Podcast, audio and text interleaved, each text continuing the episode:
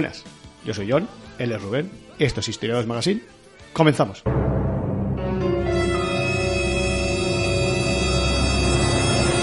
Venían de Oriente, de tierras frías e inhóspitas. Se llamaban sármatas. ¿eh?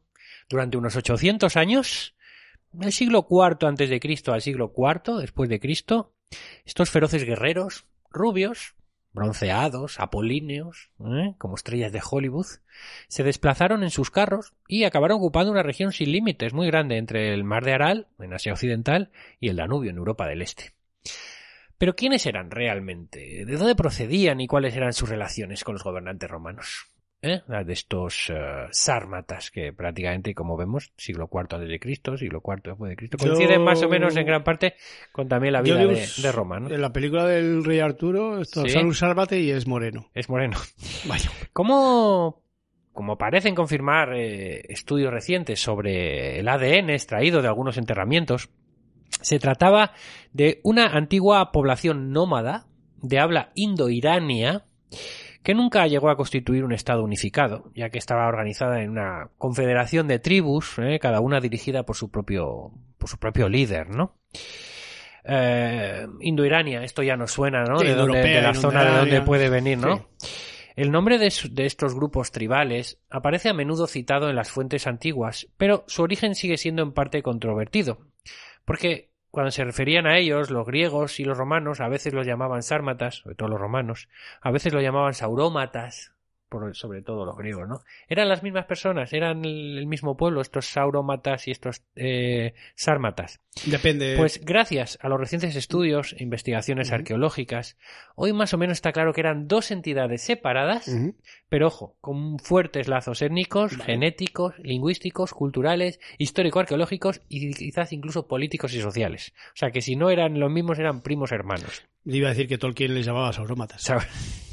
El historiador griego Herodoto dejó escrito O Heródoto. o Herodoto, dejó escrito que los saurómatas o sauromatae eh, eran descendientes de un grupo de hombres de, de Escitia, de, de- Escita, de- sí.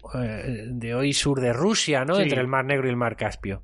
Que más o menos, esto es alrededor del siglo IV antes de Cristo, y tras casarse con Amazonas, así ponían, así ponía, emigraron con sus míticas guerreras, con sus estas amazonas hacia Occidente, estableciéndose al norte del Mar Negro, más o menos en lo que hoy es Osetia del Norte y Georgia. Como si supiéramos todo esta Osetia del Norte. Dos estados fronterizos con Rusia. Ah, Per- perdón por usar la palabra Rusia.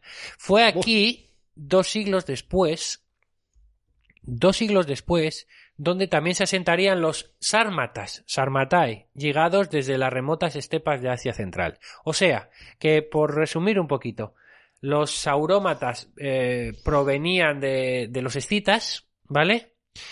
Y los sármatas venían de las estepas de Asia Central, ¿de acuerdo?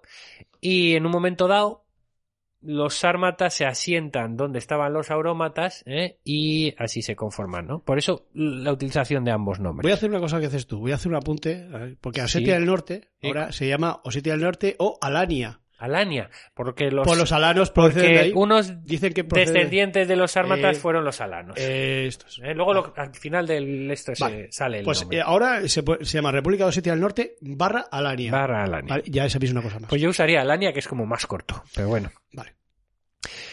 Eh, bueno, estos sármatas, un poco como aquellos pioneros o colonos ¿no? del siglo XIX que se aventuraron a conquistar el lejano eh, oeste, ¿no? En busca de, con sus familias, ¿no? En busca de tierras de cultivo y lugares para construir sus casas, pues los sármatas hacían algo parecido y recorrían las estepas a bordo de carretas en las que, bueno, montaban tiendas de fieltro para cobijarse y cada vez que decían de- decidían detenerse, ¿no? Digamos que vivían un poco en estas carretas, ¿no? Su actividad principal era el pastoreo, eh, por lo que se desplazaban estacionalmente con los, con los rebaños en busca de buenos pastos, ¿no? Eran guerreros y cazadores, pero también eran, eh, entre comillas, y cito, ordeñadores y bebedores de leche de yegua, ¿eh? recurriendo al comercio, porque fabricaban artículos de cerámica y vasijas esféricas, y también más a menudo recurrían a las incursiones, incursiones eh, militares, para adquirir los productos agrícolas o los metales que les faltaban. Como procedían de Oriente, vestían al modo oriental, o más exactamente al modo persa. Adornaban sus vestidos con pequeñas placas de metal, de plata u oro. Utilizaban también hebillas. ¿eh? Apreciaban igualmente los adornos de esmalte o de filigrana, que eran como objetos confeccionados con hilo de oro o de plata, ¿no? Cuatro sepulturas eh, descubiertas en lo que hoy en día es Hungría nos indican que los ármatas realizaban sacrificios humanos. También enterraban diversos objetos con los muertos. En las tumbas, al lado del carro fúnebre, se encontraban guarniciones y otras piezas, casi siempre de plata y de hierro, y también no tan a menudo, no tan a menudo algo de bronce u oro también se ha encontrado. Vale. La dureza del territorio en el que vivían pues habría forjado su carácter, ¿no? Para el historiador romano Lucian Neofloro, está su barbarie que ni siquiera tienen la idea de la paz. Como que la, la paz no existía en su cabeza. Vaya, ¿no? pues está bien como concepto. Eh, Pomponio Mela añadió la, a, la- a esta dosis, añadió, los describió como guerreros libres, indomables y bárbaros y feroces a tal grado que las mujeres van a la guerra con los hombres. Y esto es importante y nos vamos a extender un poco, porque en efecto Herodoto ya lo había adelantado tiempo atrás. Las mujeres de los aurómatas primero y de luego de los sármatas cazaban y luchaban como hombres. Y, bueno, hasta que este respeto por la igualdad de oportunidades y la paridad y la inclusividad se desvaneció a partir del siglo II antes de Cristo, las mujeres eran enterradas con sus propias armas, de manera similar a la de sus compañeros varones. Y esto es todo un adelanto para la época, ¿eh? Sí, Eh, diréis, bueno, es que esas armas podían ser algo ritual, ¿no? Tal, dice, bueno, descartamos que las armas encontradas en los enterramientos femeninos sirvieran puramente a un propósito ritual, porque los huesos de las piernas arqueadas de una niña de 13 o 14 años de edad dan fe de una vida a caballo. Y una punta de flecha doblada que se encontraba en otra cavidad, en la cavidad de un cuerpo de otra mujer, sugiere que habría muerto en batalla. O sea que parece que montaban a caballo y que luchaban en batalla. Vale, por eso. Por lo que nos dicen los que- enterramientos. Que, se habían juntado con las amazonas también. Sí, es, una, eso es. es una forma de, de crear un origen mítico y de explicarlo. hecho, de hecho, varios historiadores romanos y griegos que viajaron a Sarmacia, los romanos llevaban Sarmacia a su país, a, su, a esa zona, Eh, muy mal, muy mal naming este. Pues varios- Barmacia es muy bueno. varios eh, eh, historiadores griegos y romanos que viajaron a esta Sarmacia y vieron a estas guerreras que realmente existieron, eh, pues contribuyeron a mantener, vito el mi- eh, a mantener vivo el mito de las amazonas que acabas de comentar. Es. que eran legendarias guerreras que vivían, según los griegos, en la zona de las actuales Moldavia y Ucrania. O sea que eh, el ver a estas guerreras, pues eh, hicieron que rápidamente las asociaran con las amazonas. Pero, más allá del sexo de los soldados, la guerra, en la guerra, digamos, la verdadera arma secreta de estos sármatas era el caballo. Sí. Era un medio de transporte, además de un símbolo de riqueza. Los corceles eran también y sobre todo un elemento fundamental en su técnica militar. Eh, los sármatas se especializaron principalmente en la guerra de guerrillas y los caballos en incursiones rápidas, ¿no? Y claro, para eso los caballos ellos eran súper rápidos y resistentes a la fatiga. Se movían en simbiosis total con su jinete. Se abrazaban inesperadamente sobre el enemigo y los, solían cazar desprevenidos, ¿no?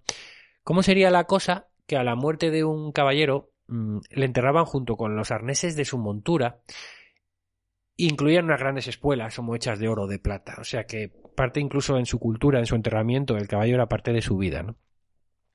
Los guerreros con armas ligeras usaban el arco y las flechas o la espada corta que según parece copiaron de los alanos. Eh, a partir del siglo II antes de Jesucristo emplearon también largas flechas con la punta de hierro y tres aletas. Otras armas de uso frecuente fueron la lanza, la zagalla y el lazo, la lanza larga que veremos. Raramente utilizaban hachas. Eh, y otra cosa muy importante, muy curiosa, los caballeros con coraza estaban equipados con un casco redondo o acabado en punta, hecho eh, generalmente de hierro o con cuero de buey, y una armadura de escamas, de manga Sí, corta, Sí, sí. que los cubría hasta la rodilla. Para, por el calorcito. En algunas tribus, la armadura se hacía con cuero recubierto de bronce o metal, y en otras, como cuenta el historiador griego Pausanias, con pezuña de yegua. Vale. Eh, lo que hacían era vaciar las pezuñas y las partían en dos y las hacían como escamas de dragón, las colocaban como escamas Sí, sí, superpuestas unas eso tiene que ser duro, ¿eh? Eh, y luego, después de hacer escamas de dragón, dice, las hacen agujeros y las cosen con tendones de caballo o de buey. ¿no? Ojo, Al- yo en la piscina veo gente que, que podría hacerse escamas ahí, con eh, armadura de escamas. Pone y dice, sigue Pausanias, dice, así es como están hechas las armaduras que ciertamente no son inferiores en elegancia o robustez a las griegas, o sea que eran Por cierto, y en relación con estas armaduras de escamas de dragón, debemos de decir que su nombre viene del griego sauromatais, que a su vez proviene de sauro, ¿no? Sauro que significa lagarto, y meotis o maeotis, que es el nombre del mar de Aral. O sea, vendría a decir algo así como eh, Dragón. sauromatais, lagartos del mar de Aral, por esa pinta Lagartos y Sí, dragones. debido bueno. a su parecido por la coraza de, de escamas, ¿no? Sí, sí. Otra versión dice que viene de la raíz mat, que significa mujer o madre en la lengua indoeuropea. Mat, mater, ¿no? Mater. Lo cual significaría mujer sauro.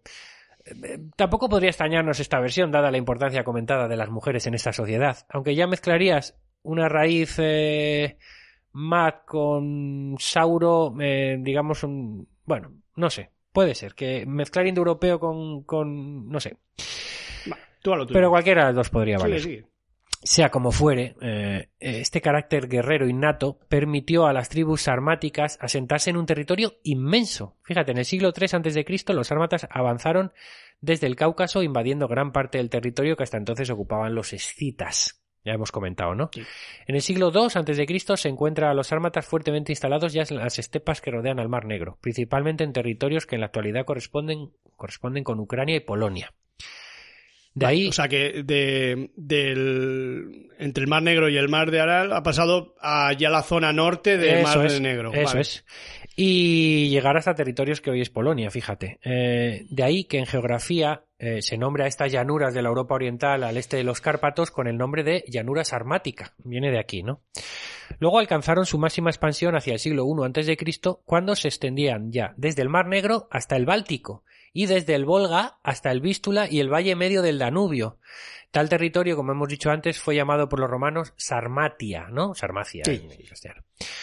Eh, Precisamente el Danubio, que marcaba, como sabemos, el límite de la larga, el limes, ¿no? De la frontera eh, norte del Imperio Romano, marcó para bien o para mal los últimos siglos de historia de este, de este grupo de, de sármatas. La relación de vecindad con Roma, aunque no parece haber sido muy amistosa, se basaba en una especie de vínculo o de alianza clientelista, que se renovaba, se iba renovando al final de cada conflicto que tenían. Era una relación de amor-odio. ¿eh? El equilibrio se iba balanceando según las necesidades de cada momento histórico. Ahora te quiero, ahora te, ahora te odio, ¿no? En definitiva, una relación accidentada entre guerras, escaramuzas, saqueos. Ya hemos dicho que los armatas se movían mucho en guerra de guerrillas, ¿no? Allanamientos, traslados forzosos eh, y alianzas de conveniencia. Esta situación convenía mucho a los romanos, porque a menudo usaban a los sármatas o a Sarmacia como un estado tapón para mantener alejadas de la frontera a otras poblaciones bárbaras quizá más amenazadoras, ¿vale? Entonces los romanos se aprovechaban mucho de estos sármatas, los dejaban estar como estado tapón, los sármatas hacían incursiones guerreras por la frontera y como te digo, ahora te quiero, ahora te odio, ¿no? Y, y hacían incluso alianzas eh, Los puntuales. manejaban a su, a su interés, ¿no? Decir que a este respecto, que bueno, que durante el siglo II, después de varias confrontaciones, los romanos reclutaron a varios lanceros sármatas. ¿eh? Más tarde crearon unidades de catafractos, esos soldados a caballo con armadura y tal, ¿no? Mucha armadura. Tenían... Tomando de los eso sármatas, como- Eso era como un tanque. eh, tomaron de los sármatas la armadura de escamas y la lanza larga, que se llamaba eh, contus, ¿vale? La espada con pómulo anular y hasta su insignia, el draco, un una especie de palo tubular cuya embocadura de bronce representa la boca de un dragón. En el siglo IV después de Cristo, eh, el avance hacia occidente de las tribus germánicas, la caída del Imperio Romano, digamos, eh, claro, eh, esta- estas tribus germánicas avanzaban hacia occidente perseguidas por los hunos, ¿no? Desde las estepas centroasiáticas, ¿no? Centroasiáticas, perdón. Pues hizo que las tribus, las últimas tribus sármatas fueran engullidas, ¿vale? Digamos que se dispersaron. Los que buscaron refugio en el imperio se dispersaron en diferentes regiones. Los que se quedaron en el Cáucaso fueron asimilados por estos nuevos invasores. Gracias a eso, algunas de las tribus han persistido hasta tiempos contemporáneos eh, y otras se han unido con otros pueblos. Eh, los sármatas son uno de los principales linajes de los actuales eslavos. ¿eh? Para que te hagas cuenta. Eh, entre las tribus más destacadas, pues los alanos que has comentado antes, digamos que los sármatas se juntaron con alanos que ya existían previamente, habían compartido Sí. eh, la creación de espadas y tal y cual. Los roxolanos, los yácigas incluso algunos creen que los Rashu del eh, noroeste del mar Caspio formaron parte de estos sármatas esclavos. Bueno, eh, al emigrar, conocidos por los romanos y judíos como Ros. Bueno, se quedaron por aquí, que luego dieron origen a los Rus. Pero bueno, eh, el asunto es que, digamos que estos sármatas se, mm, se diluyeron, fueron asimilados con, por otras tribus, ¿vale? Y lo has dicho al principio de, del relato, has hablado del rey Arturo, ¿no? Sí, sí. ¿Qué tiene que ver la espada del rey Arturo con los sármatas? ¿Y si los caballeros del rey Arturo fueran sármatas? Imposible, aunque solo sea por los más de tres siglos que le separan de la llegada a Gran Bretaña de los sajones, ¿no? Contra los que habría, en teoría, luchado a Arturo, ¿no? En los siglos 5 y 6 después de Cristo. Pero todavía puede haber un vínculo. En el año 175 hemos comentado que Roma reclutó sármatas, ¿no? El emperador Marco Aurelio fue exactamente quien reclutó a unos 8.000 caballeros sármatas para el ejército romano. Casi 6.000 los envió a, la actual Inglaterra. Britania. Al muro de Adriano. Eso es. Para unirse a la Legión 6 Victris, ¿no? Eh, y estaba esta Legión 6 Victris estaba comandada por Lucio Artorio Casto. Según las fuentes, todavía 250 años después, los descendientes de la tropa de veteranos sármatas vivían en Inglaterra. Piensa que fueron 6.000. A poco que procreen o qué tal, de ahí genera... Era de procrear en aquella No, bueno, quiero decir, se genera una base de una población culturalmente sármata eh, grande, ¿no?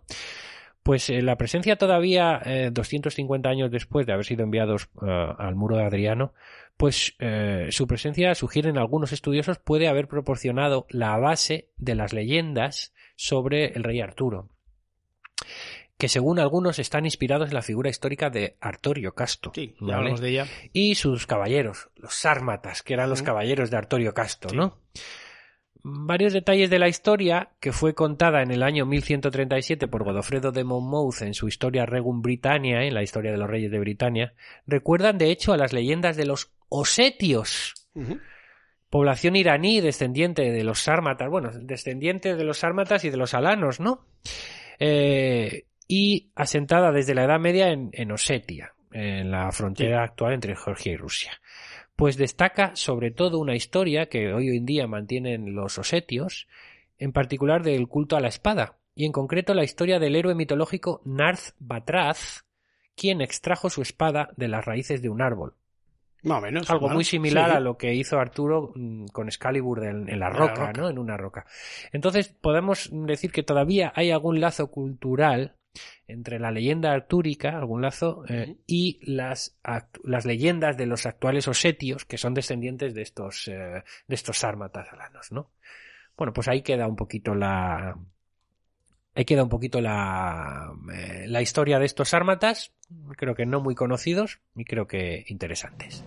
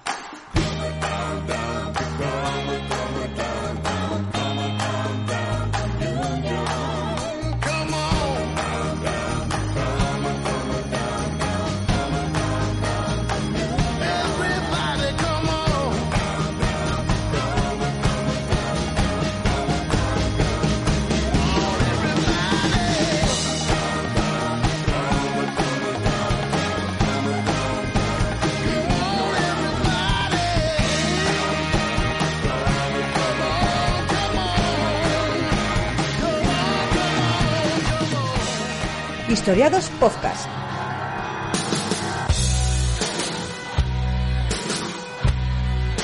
Estamos en Twitter, arroba Radio Historiados. Con número que con letra estaba cogido.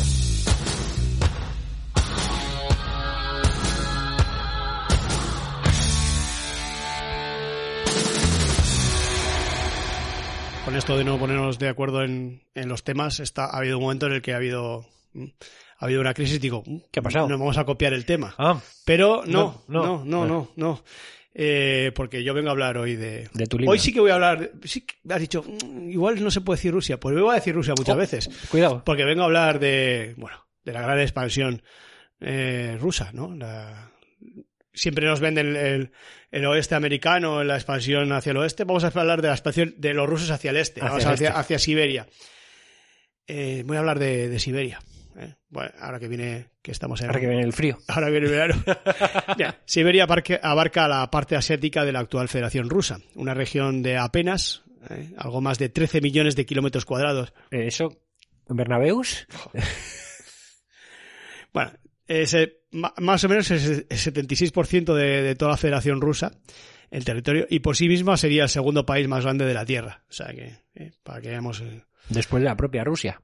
Ah. Eh, está limitada por los montes Urales y la cuenca del Volga al oeste, que la, la separan de la Rusia europea, por el océano glacial ártico por el norte, por el estrecho de Bering, que la separa de América, por el océano Pacífico al este y al sur por las estepas de Asia Central, lo- los montes Altai y los bosques del Amur, que la separan de Kazajstán, Mongolia, China y Corea. Algunas fuentes dicen que su nombre original, Siber, proviene del turco de, que, diría que significaría tierra dormida. Otra versión dice que procede del nombre tribal de los sibires, eran unos nómadas euroasiáticos más tarde asimilados a los tártaros siberianos. Su superficie está cubierta por el mayor bosque del mundo, la taiga o bosque de, de coníferas, aunque también se encuentran zonas de tundra al norte que se, que se caracteriza la tundra por, por su subsuelo helado, ¿eh? falta de árboles y suelos pantanosos cubiertos de musgos y líquenes. Pues un sitio ideal para comprarse una choza, ¿no? Eso es lo que nos decían en la escuela de pequeños. Sí. En taiga y tundra. Esto es, también posee paisajes de estepas y montañas al sur. ¿eh? Es muy variado el- el- los ecosistemas. Solo que es muy grande. Por, por mera estadística, vamos, por, lo grande que es. Siberia cuenta con grandes ríos como el Obi, el Yenisei, el Tunguska, el Amur y el Lena, entre otros. E infinidad de lagos como el Baikal, que es el más profundo de- del mundo y que tiene, bueno, la mayor parte del agua, dicen, ¿no? Del agua dulce está, está en el. Baikal. Las temperaturas de la capital, Yakutsk, varían entre, bueno, pues unos soportables menos 40 grados en sus largos inviernos y los 25 grados en sus cortos veranos. Y es que Siberia tiene, por lo que sea, mala fama climática, ¿eh?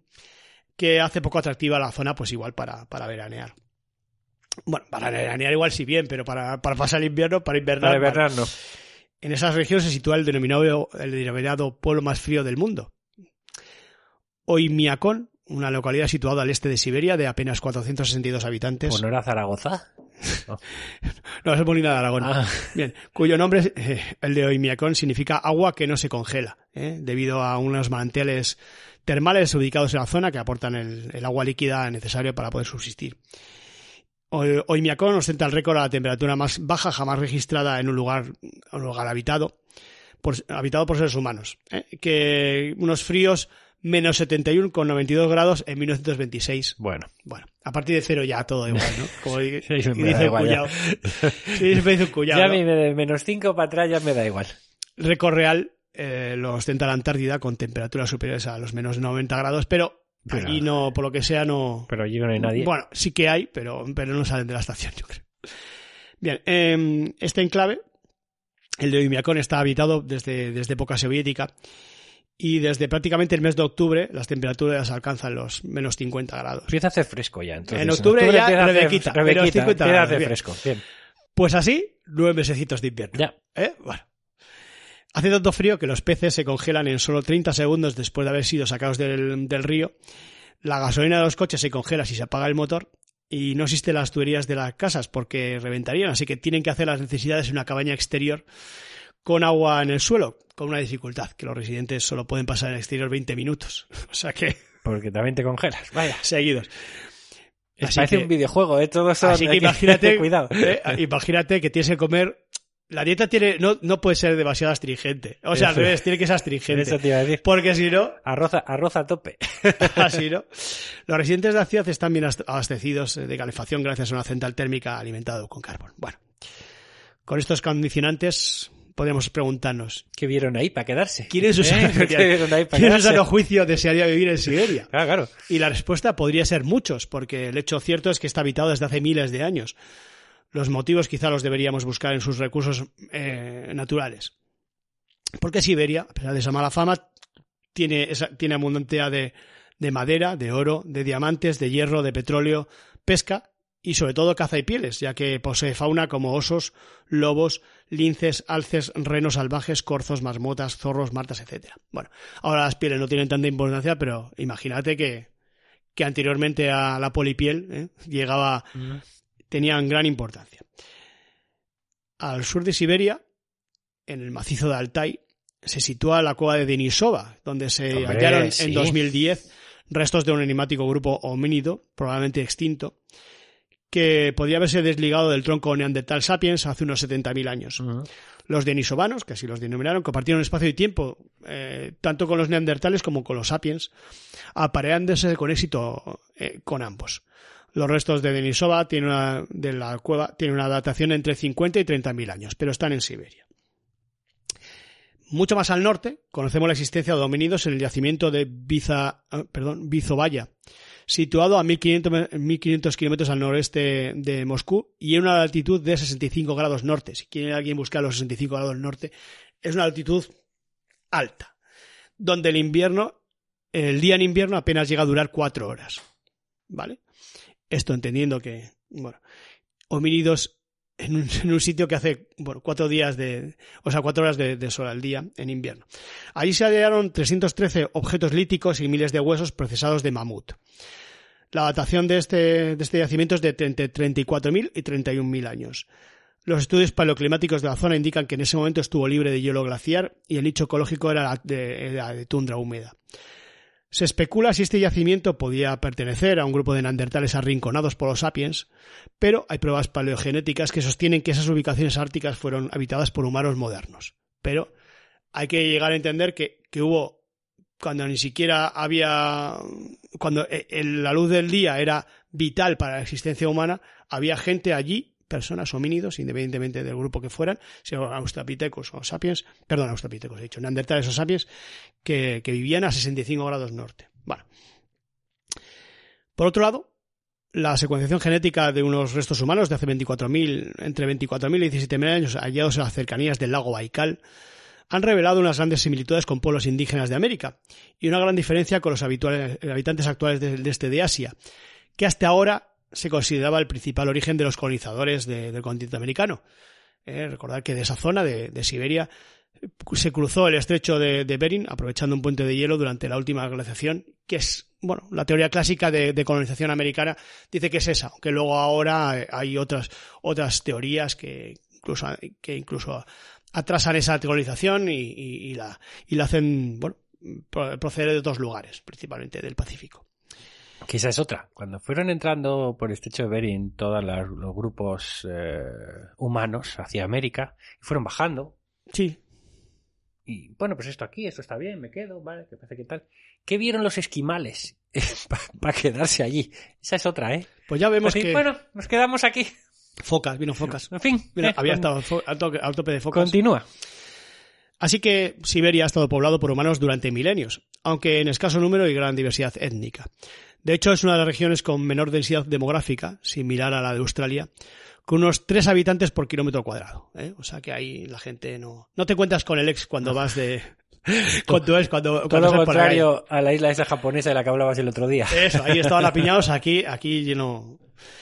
Entre sus 36 millones de habitantes actuales encontramos tribus ur- urálicas como los, los yantis, túrquicas como los tártaros, los tártaros o los yakutos, mongoles, esquimales como los yupik y un largo etcétera. La mayoría de ellos cazadores recolectores ¿eh? o ganaderos transhumantes que se adaptan a los diversos ecosistemas. Y así vivían hasta que los rusos se fijaron en las posibilidades que les daba una expansión hacia el este. Yochi, Yochi, el hijo de Yoshi Khan. Eso es bueno, ¿eh? Yo- Yochi, el hijo de Gengis Khan, Yochi Khan, eh, había comenzado la conquista de las estepas siberianas que acabaron formando parte del canato de la Horda de Oro. Estos mongoles, también provocaron la caída de la Rus de Kiev en el siglo XIII. En 1480, tras la batalla del río Ugra, una coalición de ciudades-estado lideradas por Iván III, gran príncipe de Moscovia, derrotó a los mongoles. Iván III fue el primero en adoptar el título de soberano de toda Rusia por las amplias conquistas que realizó el, Principado de Moscú durante su reinado. El primer zar, Iván, Iván IV, apellidado, bueno, apodado el Terrible, se lanzó hacia el sur y conquistó los últimos vestigios del canato mongol de la Horda de Oro, la ciudad de Kazán y las cuencas de los ríos Volga y Kama. Y es aquí donde comienza la expansión hacia Siberia. La conquista partió de la iniciativa privada, principalmente de familias ricas eh, que veían suculentos beneficios en controlar los grandes recursos que aquel territorio ofrecía. Podemos hablar de proto-oligarcas. Proto-oligarcas, bueno, eran oligarcas, eran ya oligarcas. Así, a pesar de que en su frontera europea Rusia no avanzó demasiado, incluso perdió territorios, durante el siglo XVI su frontera avanzó hacia la parte occidental de, de la Siberia del Este, hasta colonizar la cuenca del río Obi. Bueno, si quiere alguien poner un, un mapa para ir viendo la, la expansión, bueno, ya está en el río Obi. La familia noble de los Stroganov Hombre. Stroganov, perdón, Eso. Stroganov, Stroganov eran otros, estos Stroganov eh, enviaron eh, los Stroganov al cosaco Yermak eh, Timofevic a conquistar con pocos centenares de cosacos y veteranos rusos eh, esa, esa, esa, esa Porque zona de tampoco mucha resistencia no iba a haber. Bueno, cosaco, ¿qué es un cosaco? Es el nombre común compartido de forma independiente por varios grupos de población y unidades militares en el transcurso de la historia. Esto es Wikipedia. Pura. El nombre deriva del, del término eslavo kazak, eh, nómado, nómada o u hombre libre. El grupo principal y más numeroso es el de los cosacos rusos y el de los cosacos ucranianos, aunque también existen co- co- cosacos polacos y, y co- y cosacos tártaros.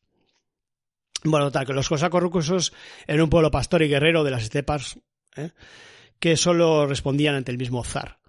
Contaban con armas más modernas, como, como mosquetes y sables mejor forjados que los, que los nativos siberianos, y por ello, pues en, Les fue fácil, ¿no? en Aquello. 1582 derrotaron a los tártaros liderados por el Khan Kuchum en las estepas del sur siberiano y a sus tributarios indígenas, los Kantis, los Samoyedos y los Mansis, ¿eh?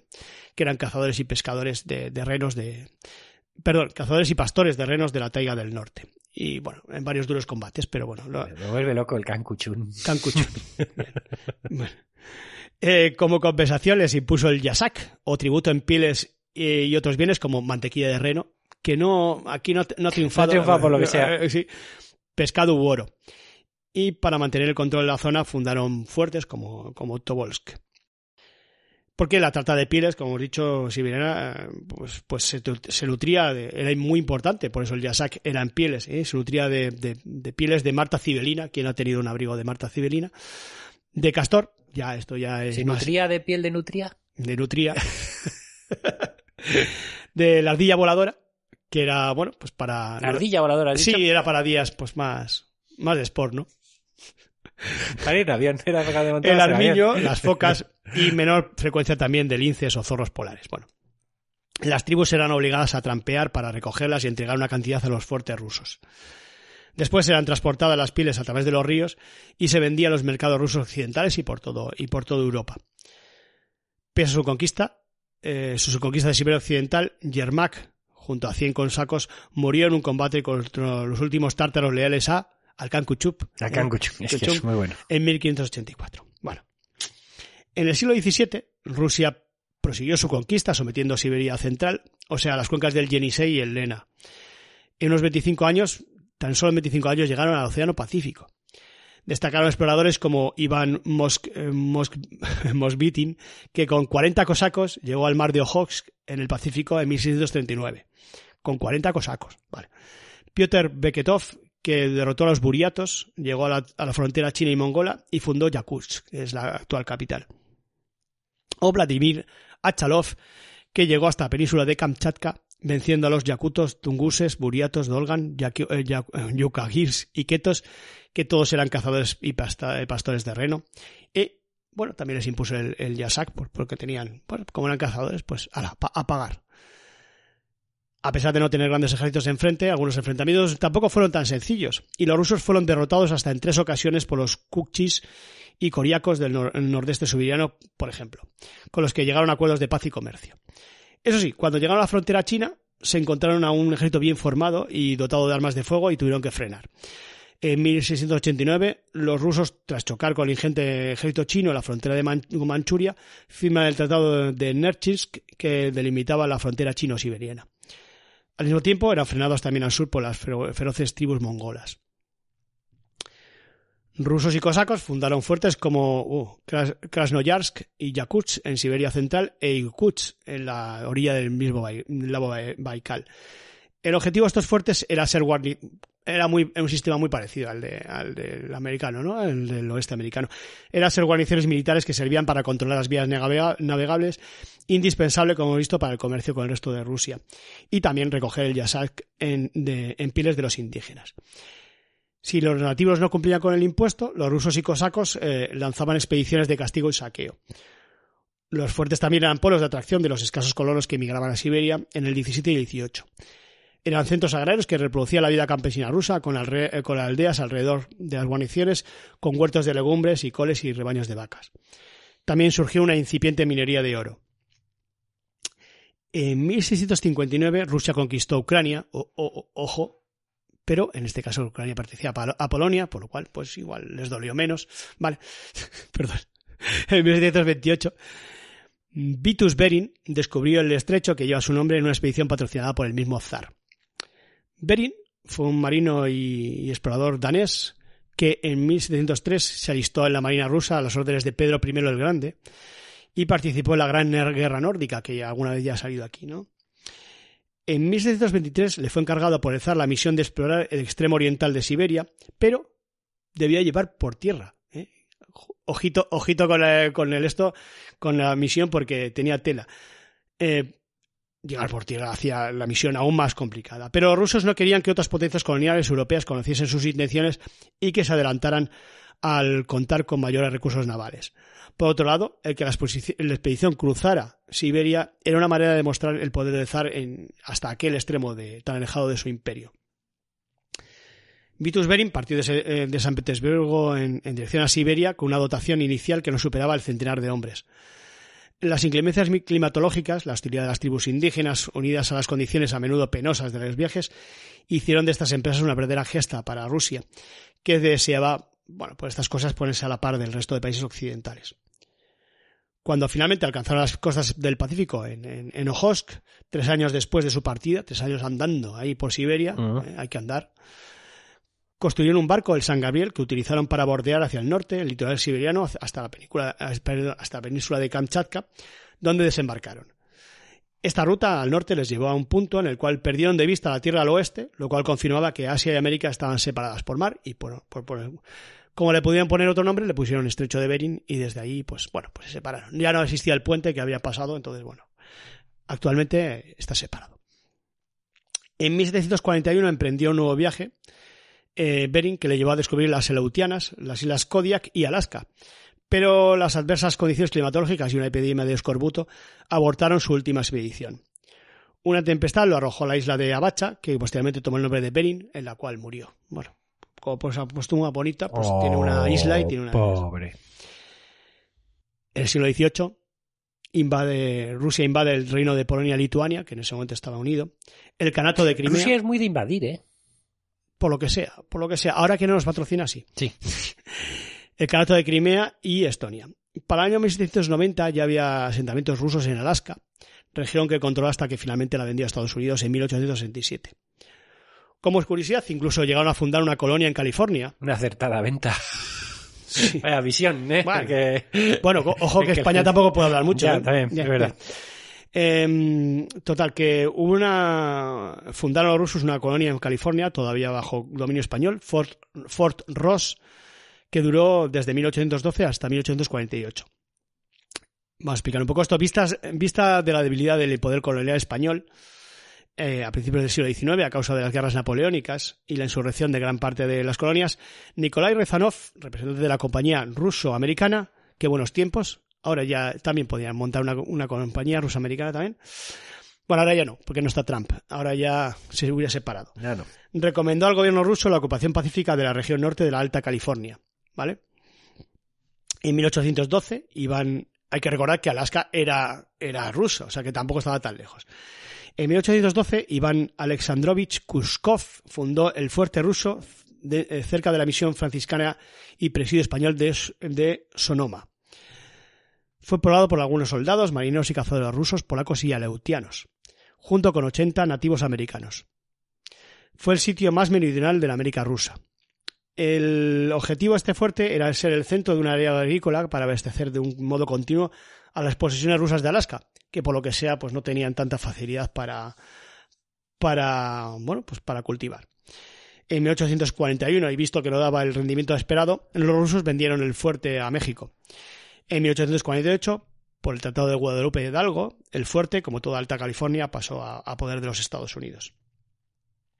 Pero, aún más, a más a más, que diría un catalán, Rusia llegó a tener una colonia en el archipiélago de Hawái.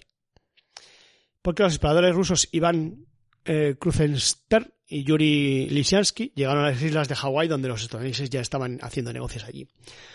Se reunieron con el rey hawaiano, quien ofreció establecer relaciones de intercambio comercial entre Hawái y las colonias rusas de Alaska. Desde el primer momento surgieron rumores que decían que Rusia planeaba conquistar la isla.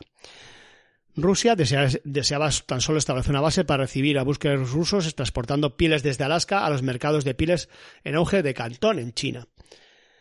El delegado ruso prometió ayudar en sus aspiraciones al trono supremo a un reyezuelo que decidió jurar lealtad al emperador ruso Alejandro I y entregarle 500 guerreros. Rusia fundó tres fortalezas nombrándolos en honor de Alejandro I, su esposa Elizabeth y el mariscal ruso Mijail Barclay de, de Toli. Además bautizó uno de los valles de Kauai con su propio nombre. Los comerciantes americanos y marineros americanos compraron todas las previsiones de alimentos y sal para dejar a los rusos hambrientos y sin ningún producto con el que poder comerciar. Además, Alejandro I desestimó el proyecto porque no quería que la cuestión hawaiana estropeara las relaciones, bueno, pues que siempre han sido muy buenas entre Rusia y Estados Unidos. Sí, siempre, ¿verdad? Y los rusos abandonaron los fuertes y continuaron el comercio ocasional con las islas de Hawái. No vamos a extenderlos, pero las Islas Jónicas también fueron un protectorado ruso entre 1800 y 1807. Para, esto es para ver la, la importancia del imperio ruso muy anterior a la era soviética. La ciudad montegrelina de Kotor fue también rusa durante un año, incluso tuvieron el apoyo de la población local a causa de compartir la religión. Pero bueno, en el 19, el siglo XIX, Rusia aprieta aún más el acelerador, ganando más prestigio y territorios. Conquistó Finlandia, venciendo a los suecos, y la actual Moldavia, derrotando al agonizante imperio turco. Avanzó también por el Cáucaso y Asia Central, eh, Kazajistán, Uzbekistán, Turkmenistán, a, y todo, todas las... Todo que a, a costa de Persia, también avanzó por Manchuria, etc. En Siberia, Rusia toma el control de la cuenca del Amur, fronteriza con China, con China y Corea, fundando Vladivostok en la costa pacífica. ¿eh? Que sí, yo creo que es la ciudad más importante, más importante, de toda la sí. zona. Sin embargo, en 1875 perdió las Islas Kuriles a favor de Japón. Mm. Bueno, no se puede tener todo. No. Tras la conquista, en el siglo XIX comienza la colonización, la, realmente la colonización ¿eh? de, de la región facilitada por dos factores clave. Por un lado, la construcción del transiberiano y por otro, la liberación de los siervos. Porque Rusia era fundamentalmente una tierra de campesinos que se hallaban en, una, en un régimen de servidumbre. La Como ahora, vamos. Esto lo dices tú. Sí. La no- Y bueno, yo podría apoyarlo, pero espero patrocinio, o sea que no. La nobleza tenía el monopolio de la propiedad de la tierra, lo que incluía también a los siervos. El censo de 1834 señala la existencia de más de 17.000 nobles, cada uno de los cuales poseía más de 500 servos. A diferencia del occidente europeo, no existían lazos jurídicos que regularan las relaciones entre los nobles y los vasallos. Por lo cual, bueno, a veces se habla de, mundo feudal, pero eh, la Europa feudal sí, perdón, occidental sí que tenía esos lazos, ¿no? Feudo vasalléticos. Eh, la población rural vivía en aldeas gobernadas por un mir o comuna, autosuficientes y aut- autogobernadas. Las tierras y los recursos eran compartidos. Los campos eran divididos entre las familias en un complejo de franjas o de parcelas, distribuidas de acuerdo a la calidad del suelo, lo que las hacía ineficaces, porque bueno, te redistribuía la calidad. O sea, el- la, la- la parcela. Por lo tanto, estaban ligados a la tierra. Los campesinos estaban obligados a hacer pagos regulares en trabajo y en bienes, y en la primera, en la primera mitad del siglo XIX se calcula que sobre un, Más o menos tenían que pagar solo un tercio del ingreso y de la producción, ¿eh? que no es poco. En el occidente del imperio la servidumbre fue abolida a principios del 19, pero el resto tuvo que esperar el manifiesto de emancipación del zar del 3 de marzo de 1861, que otorgaba derechos completos de ciudadanos libres a los siervos y permitía que pudieran dejar esas tierras ancestrales o incluso comprarlas a los terratenientes, aunque realmente en poco cambió la vida de, del campesino, pero sí que evidentemente pudo, pudo marcharse y pudo eh, ir a esa colonización a, a tierras. Sí, dejaba de estar adscrito a la tierra. Digamos. Eso es, puedo ir a, hacia Siberia, que tampoco, tampoco mejora. No, no, pero bueno, oye. Con respecto al transiberiano, Vladivostok, había, como he dicho, se había convertido en una importante ciudad portuaria y la falta de comunicaciones entre la Rusia europea y sus provincias del lejano oriente era un problema cada vez más evidente. La construcción del ferrocarril comenzó en 1891 por iniciativa del conde Sergei Yulievich Witte, que en aquella época ocupaba el Ministerio de Finanzas. Al igual que el caso de Norteamérica, la construcción del Transiberiano se inició en ambos extremos a la vez. En el caso del extremo que comenzaba en Vladivostok, las vías se construyeron en dirección al norte, siguiendo los márgenes del río Usuri hasta Khabarovsk. Se conformó de esta forma la vía, la denominada vía Usuri.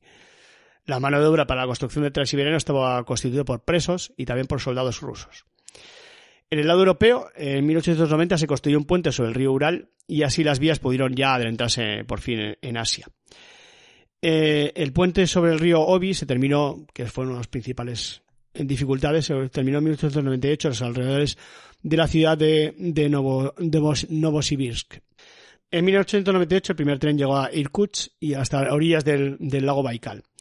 La vía férrea se extendió hacia el este, cruzando los ríos Silka y Amur, y llegó a la población de Khabarovsk, donde se unía al tramo que había partido de Vladivostok. La línea original, con una longitud de 9.288 kilómetros, 9.288 kilómetros, se completó en 1904 y la electrificación de la línea comenzó en 1929 y imagino cuándo acabó.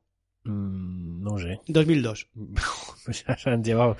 Bueno, una cosa bien hecha, con tiempo. Esta, y... actualmente eh, tiene 10.267 kilómetros de líneas diferentes y sigue siendo la vía de comunicación más importante de toda Rusia.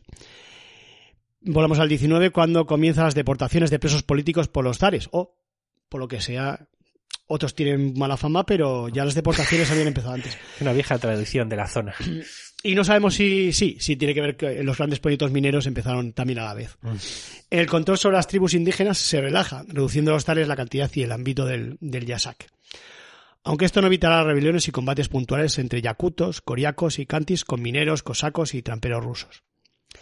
Tampoco evitará las racias de, nómadas mongoles. A comienzos del siglo XX el empuje ruso sigue imparable, sobre todo en Asia Central y el Cáucaso, aunque es derrotado por Japón en su intervención en, China. La política en Siberia permanece igual hasta la Revolución rusa de 1917. Tras esto, algunos pueblos siberianos como yakutos, buriatos, altaicos y kantis se rebelan buscando la autodeterminación, al igual que pueblos del Cáucaso y Asia Central y contra el régimen comunista pero son derrotados por el ejército rojo. No vamos a hacer comentarios. que no. La Unión Soviética efectuará una tercera colonización de Siberia con nuevas minas, pozos de petróleo, cooperativas agrarias, nuevas ciudades y embalses. Promoverá, la inmigración rusa y obligará a sentarse en aldeas fijas a tribus indígenas. Estas seguirán con su economía, criando a los renos, cazando, recolectando y pescando, a cambio de un sueldo que les pagará el Estado se respetarán sus tierras y los soviéticos les crearán regiones autónomas. Vaya, qué diferencia con los norteamericanos, ¿eh? Mm. Vaya. Sin comentarios. Bien. Continuarán las deportaciones de presos políticos y comunes a, cambio, a campos de trabajo forzados o gulags. Bueno, aquí lo malo. Pero la mala fama, ¿eh? lo de los gulags es un invento, ¿eh? Eso es. Pese a todo, y por finalizar, pese a toda esta conquista y, colonización, podemos afirmar que gran parte de Siberia sigue cubierta de bosques vírgenes y una ingente fauna, con tribus que todavía mantienen. ¿De bosques vírgenes o de bosques, coma, vírgenes? De bosque virgen. Ah, de bosque virgen y una ingente fauna. con tribus que todavía mantienen su forma de vida. Pues, ¿sabes? Dicen que la familia de Putin está en un búnker ultra secreto en Siberia.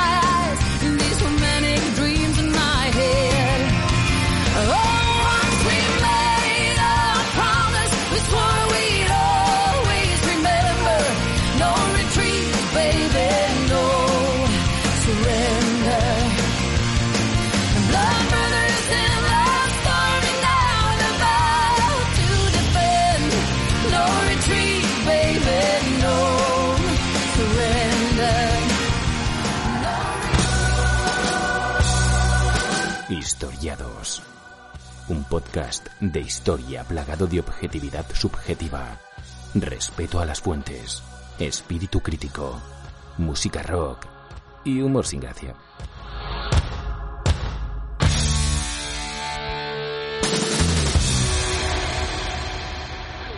Yoo-hoo! I'll make you famous.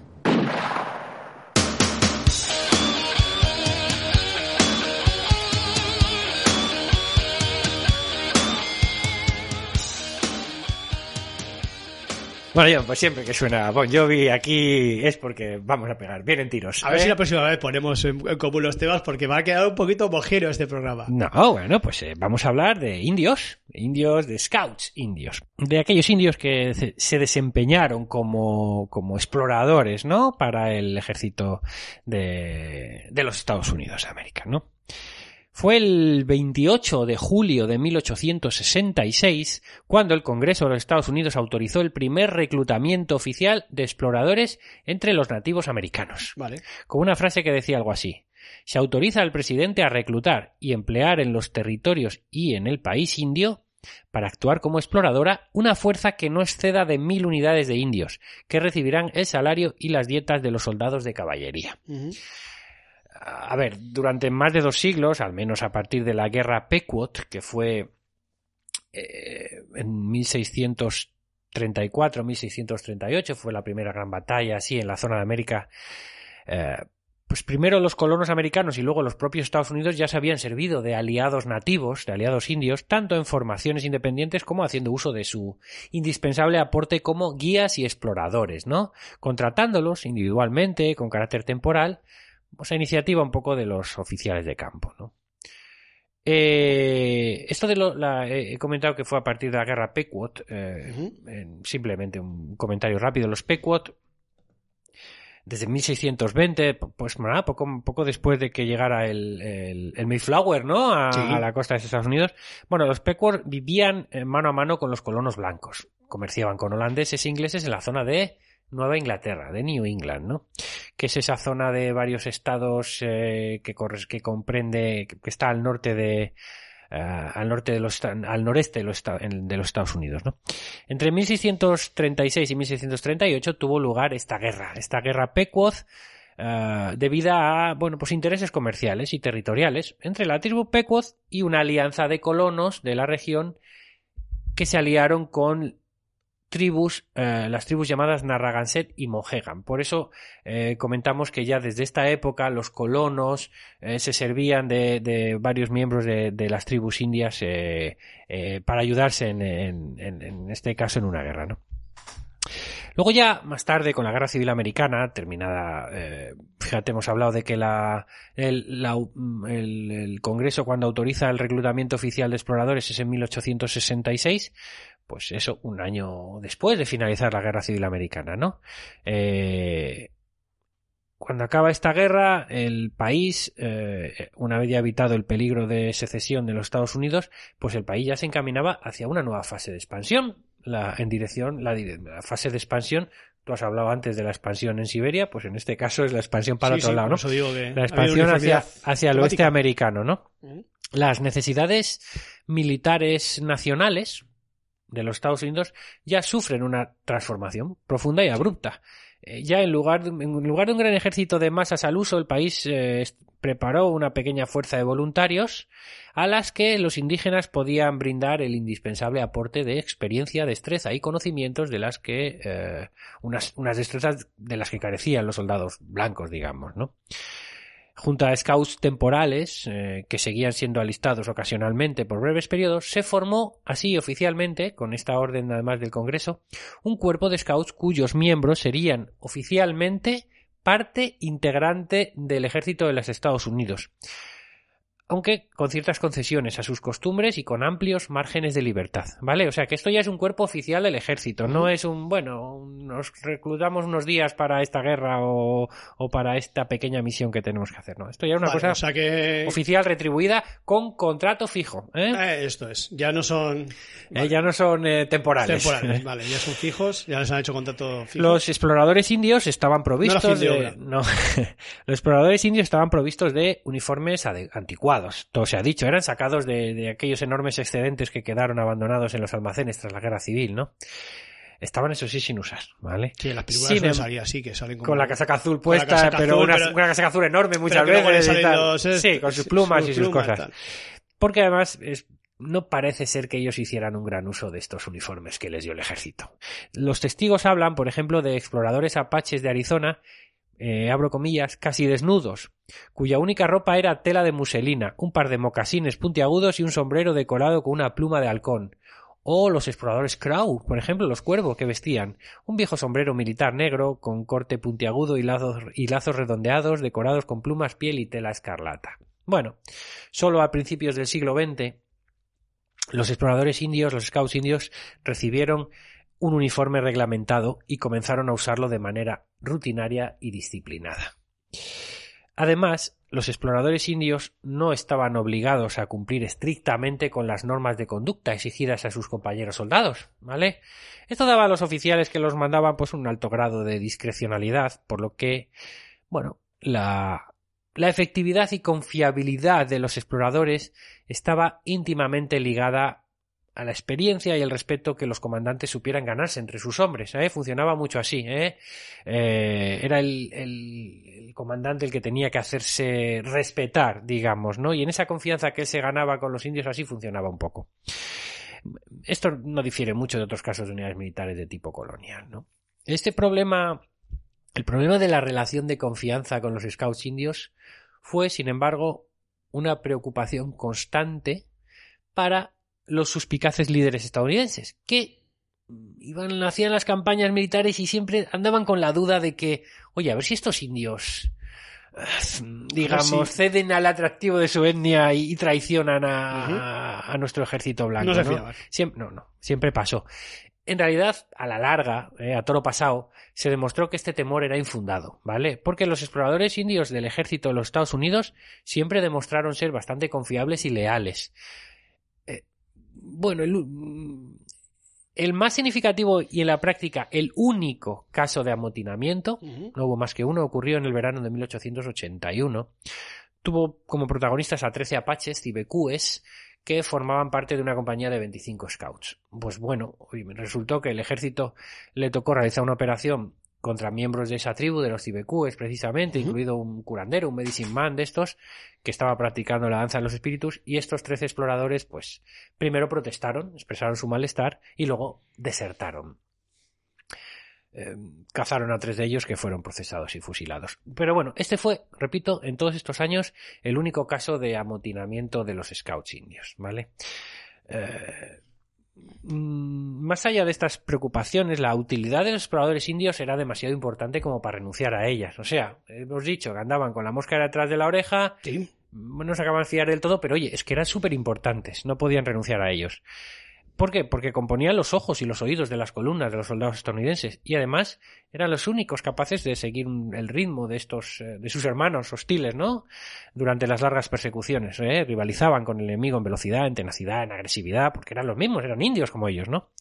Eran virtudes que eh, los comandantes siempre ponían de relevancia en los informes oficiales señalando por el contrario la cierta lentitud e inactitud de muchos soldados blancos. ¿eh? Con no poca frecuencia, a los indios no solo se, los utilizó como exploradores, sino también como fuerzas de choque durante los ataques. Eh, porque, bueno, ellos conservaban, en, en esos ataques, conservaban sus peculiares y particulares tácticas, ¿no? Nunca, nunca adoptaron las estrategias más tradicionales eh, utilizadas por los, por los compañeros blancos de casaca azul, ¿no? La, la lista de tribus desde las que se alistaron estos scouts indios es muy amplia. ¿eh? La copiosa burocracia militar estadounidense registró meticulosamente, o registraba meticulosamente toda la información disponible y lo hizo desde los años 1866 hasta 1912, que fue el último año de reclutamiento oficial de scouts entre los nativos. ¿Qué registraban? Pues cómo, cuándo y dónde se alistaba el scout, el explorador, el periodo de reclutamiento, el lugar de nacimiento, la edad en el momento de la inscripción, su descripción física y otros comentarios adicionales. Información sobre su licencia, incluida la fecha, el lugar, el rango que había alcanzado, los honores obtenidos, etc. Otra nota eh, también se podía referir a posible muerte durante servicio, lógicamente. O sea, en la burocracia del ejército lo anotaba todo. Desde los navajos hasta los nativos de Alaska, desde los apaches hasta los paunis o los arikara, todas las principales tribus nativas suministraron hombres, incluidos mestizos, al ejército de los Estados Unidos. Uno, vamos a hablar de uno en, concreto, uno de los exploradores más famosos de la historia americana, también pertenecía a la tribu de los Crow y era Ashishishe. ¿Cómo? ¿Cómo? Sí, sí. Ashishishe que Hace había, vasco, oye. Sí, había- nacido cerca de Mi abuelo, mi 1856 Ashishishe. Y murió en 1923.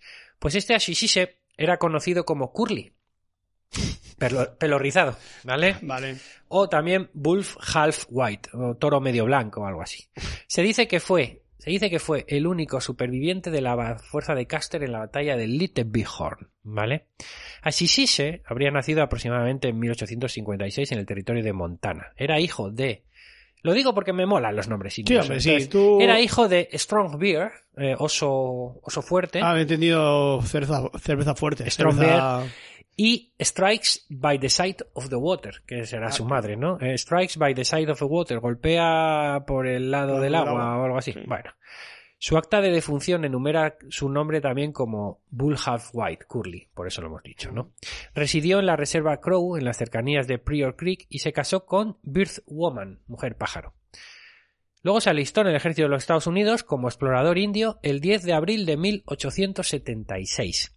Sirvió en el séptimo de caballería bajo el mando de George Armstrong Custer, el general Custer, y estuvo con, con este séptimo de caballería en la batalla de Little Bighorn en junio de ese mismo año, 1876, junto con otros cinco guerreros exploradores Crow. A saberse, A saber, porque vas a decir los nombres. Que por veo. supuesto, White Man Runs Him, ¿Cómo? White Man runs him. El hombre blanco runs him. ¿Le corre? No sé. Goes ahead. Va adelante, hacia adelante. Goes ahead, avanza. Hairy Moccasin, el mocasín peludo. Este me encanta. Y su primo, su primo, el primo de, de Curly se llamaba White Swan, cisne blanco. Oh. Y también estuvo el líder de estos scouts, era Half Yellow Face. Cara mitad amarilla o algo así. Bueno. Mm, bueno. Eh, Custer había dividido su fuerza en cuatro destacamentos separados, como sabemos, para Little Bighorn, eh, manten- eh, para, manteniendo un total de 210 hombres con él. Bueno, eh, Half Yellowface y White Swan lucharon junto a los soldados del destacamento de- del general Reno y White Swan resultó gravemente herido. Curly, Jairi Moccasin, Goes Ahead y White Man Runs Him fueron con el destacamento del general Custer, pero no participaron activamente en la batalla. Ellos más tarde comentaron, informaron que se les ordenó retirarse antes de que comenzara la intensa lucha. Curly se separó y observó la batalla entre las fuerzas Sioux y Cheyenne con el destacamento de Custer desde la distancia, y al ver el exterminio completo del destacamento de Custer se fue corrió a dar la noticia. Uno o dos días después de la batalla, Curly encontró un barco, el Far West, era un barco de suministros del ejército, en la confluencia de dos ríos, del Bighorn y del Little Bighorn. Fue el primero en informar sobre la derrota. Usó para ello, él no hablaba muy bien inglés, y usó una combinación de lenguaje de señas, de dibujos y un intérprete. Curly no afirmó haber luchado en la batalla en ese momento, él no miente. Dijo que la había presenciado desde la distancia. Dado que este primer informe era como muy exacto, dos de los historiadores más influyentes de la batalla de Little Bighorn, que son Walter Mason Camp, que entrevistó a Curly en varias ocasiones, de hecho, y John S. Gray, eh, aceptaron este relato inicial de Curly. Él había visto la batalla desde lejos, no había participado. Más tarde, sin embargo, cuando los relatos de la última batalla de Custer comenzaron a circular en los medios de comunicación, creció la leyenda de que Curly había participado activamente en la batalla, pero que había logrado escapar. Más tarde, el propio Curly, pues bueno, se dejó querer por estas, ¿no? Por este relato y em, dejó de negar la leyenda y ofreció relatos más elaborados en los que dijo que ya había luchado con el séptimo de caballería, que había evitado la muerte disfrazándose de guerrero Lakota, lo que le, bueno, al final Vendió llevó la moto bien, ¿no? Sí, llevó a, pero esto llevó a relatos contradictorios de su participación. La historia familiar es que estuvo involucrado, pero cuando vio caer a Custer, destripó un caballo y se escondió dentro. Desde 1884 ya Curly eh, vivió en la reserva Crow, a orillas del río Little Bighorn, muy cerca del lugar de la batalla. De hecho, sirvió como policía, policía cuervo, policía crow. ¿eh? Se divorció de Bill Woman en 1866 y se casó con Texas Shield. Coge un escudo. Texas Vale. Shield. Take, ah, shield. Ah, que creía la que la como- coge un escudo. Bueno, Vale, vale. Curly tuvo una hija, Aguawuk Corita, a Aguawuk Corita Hashakush, Vale. pájaro de otro año. Es que me cambias los idiomas. Sí, y- este, porque este me venía. cambian los idiomas. este me venía en el Entonces, idioma no, no estoy atento a la traducción. Este me venía en el otro idioma, no, no puedo encontrarlo en inglés. Vaya, hombre. Vaya. Pero sí, esta Aguawuk Corita Hashakush, pájaro de otro año, tomó el nombre inglés de Dora. Como, como la exploradora. Bien, bien, bien. ¿Vale? Bueno, pues pues, mira, lo de Scout viene bien, bien, bien hilado. Esto es, por haber hecho el servicio militar este que hemos comentado, Curly recibió una pensión, una pensión del gobierno, a partir de 1920 y murió de neumonía en 1923. ¿eh? Sus restos están enterrados en el Cementerio Nacional, en el Museo Nacional del Campo de Batalla de Little Big Horn, a solo una milla de su casa. ¿vale? Las unidades de exploración del ejército de Estados Unidos, además de ser valiosas y, formidables eh, formaciones militares, también fueron un instrumento de integración de los indios nativos americanos en la nueva nación, así como, bueno, una forma de conocimiento mutuo, ¿no? Hasta entonces eh, habían sido enemigos acérrimos, ¿no? Y, y de esta manera, por lo un poco porque tampoco se conocían, eran culturas completamente diferentes, ¿no? Y de esta manera también sirvió un poco como herramienta de conocimiento, como digo. ¿eh? Una tradición que las Fuerzas Armadas, bueno, ha incluido incluso como símbolo de los boinas verdes, donde se ven dos flechas cruzadas, ¿no? En honor a sus antecesores indios. ¿eh? Y voy a acabar, es un minuto, con una historia agridulce. Una historia que he encontrado por ahí que digo, bueno, es, me, ocupa pa- me ocupa solo dos párrafos y digo, la voy a, la voy a contar con, junto con los scouts.